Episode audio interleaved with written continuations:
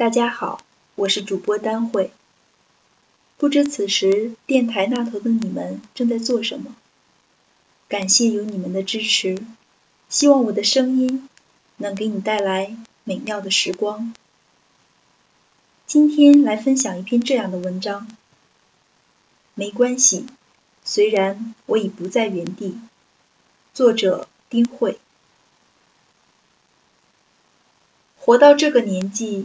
说老不老，说小却也不再小。一个人无论笑得多么明朗豁达，心里都已装了太多的阴错阳差。我一直磨蹭到今天早上，才踩着最后的回复截止日期，给 Slaughter HR 写了回信，说我不去。本来以为他们每天处理那么多邮件，接受和拒绝早已司空见惯。我很长一段时间来的满腔纠结，大概也就是他们姓名旁边的一个叉。可他们不仅立刻给我回复，还非常认真的要我解释为什么拒绝了邀请。于是我给他们写邮件，边写也边问自己：到底为什么一个人会对曾经那么渴望的东西说不呢？上小学的时候，我有几个作文写得特别好的小伙伴，去一家培优机构上作文课。那时候，作文竞赛是否获奖和初中是否能进重点班有密切的联系。于是，三年级的时候，我妈也觉得有必要把我送进那个获奖人才辈出的机构上上课，提高一下我的个人素质。结果，我入学测试就直接挂了。老师说我错字连篇，缺乏想象，整篇作文没有使用任何拟人、铺陈、排比、明暗线交织的修辞手法，唯一一个比喻句也写得毫无根据。然后他们就以我天资不足为由，拒绝让我去机构上课。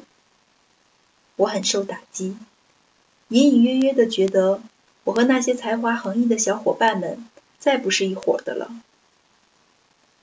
以后，他们每周四下午一起风风光光、有说有笑的去上作文课，我就默默地走反方向回家看书。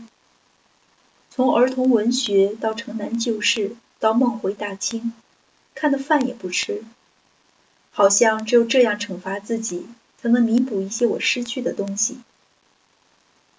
后来书看多了，认识的字也多了，有次作文竞赛。竟然获了不错的奖，机构第二天就打电话到我家，邀请我去上课。我妈眉开眼笑的说：“你看天道酬勤，我们这就去交学费。”我拿着本《射雕英雄传》倒在沙发上，百无聊赖的说：“我不去。”我妈愣住：“你这毛孩子怎么回事？这不是你一直想要的吗？”我说：“可能吧。”但我现在不想去了，我我觉得没意思，我还是觉得在家看小说比较好。大一的那个暑假，我在德国遇见了一个芝加哥大学的女孩子，她喜欢一个男生，喜欢了六年，从台湾追到上海，从上海追到伦敦，从伦敦追到纽约，为了能去他去的地方。那么尽力，在纽约，那个男生恶狠狠地说：“你别再跟着我了，也不要来我的大学，我不喜欢你。”于是他就听话的去了芝加哥。他说：“他这样卑微的喜欢着他，竟然连分别的方式也由着他。”后来的几年，他还是关心他，在乎他。二零一三年的暑假。纽约男终于说：“或许我们可以试着相处看看。”他却第一次对他说了声“不”。很多人都觉得他是在作，在高冷，在傲娇，觉得他是那么喜欢他，只是这么多年的伤在心中结了痂，必须报复。但他点着烟，靠着树跟我说：“我在他面前没有自尊可言，更不是傲娇。我这个人只信自己的直觉，不爱做那些折腾人的没意义的事情。这三年我已经习惯一个人，一个人读书，然后在芝加哥冬天没过膝盖的雪地里行走。或许也还喜欢他，但我却不愿再改变我的生活状态。他的原话是：“My life moved on while my heart struggled to stay. Then after that, my heart followed.” 他这句话让我脑海里立刻有个血淋淋的画面：一个人的身体被生活硬生生的向前拉。而感情和记忆因为太沉重，随着惯性想要固执的留在原地，就被撕扯的血肉模糊，然后继续磕磕碰碰的沿着路向前拖，直到有那么一天，人的身体和心终于又恢复了某种温柔的相对静止。下午，我写了一封很长的邮件。说这大半年来，我尝试了很多的事情，也找到了我喜欢的工作环境和生活方式。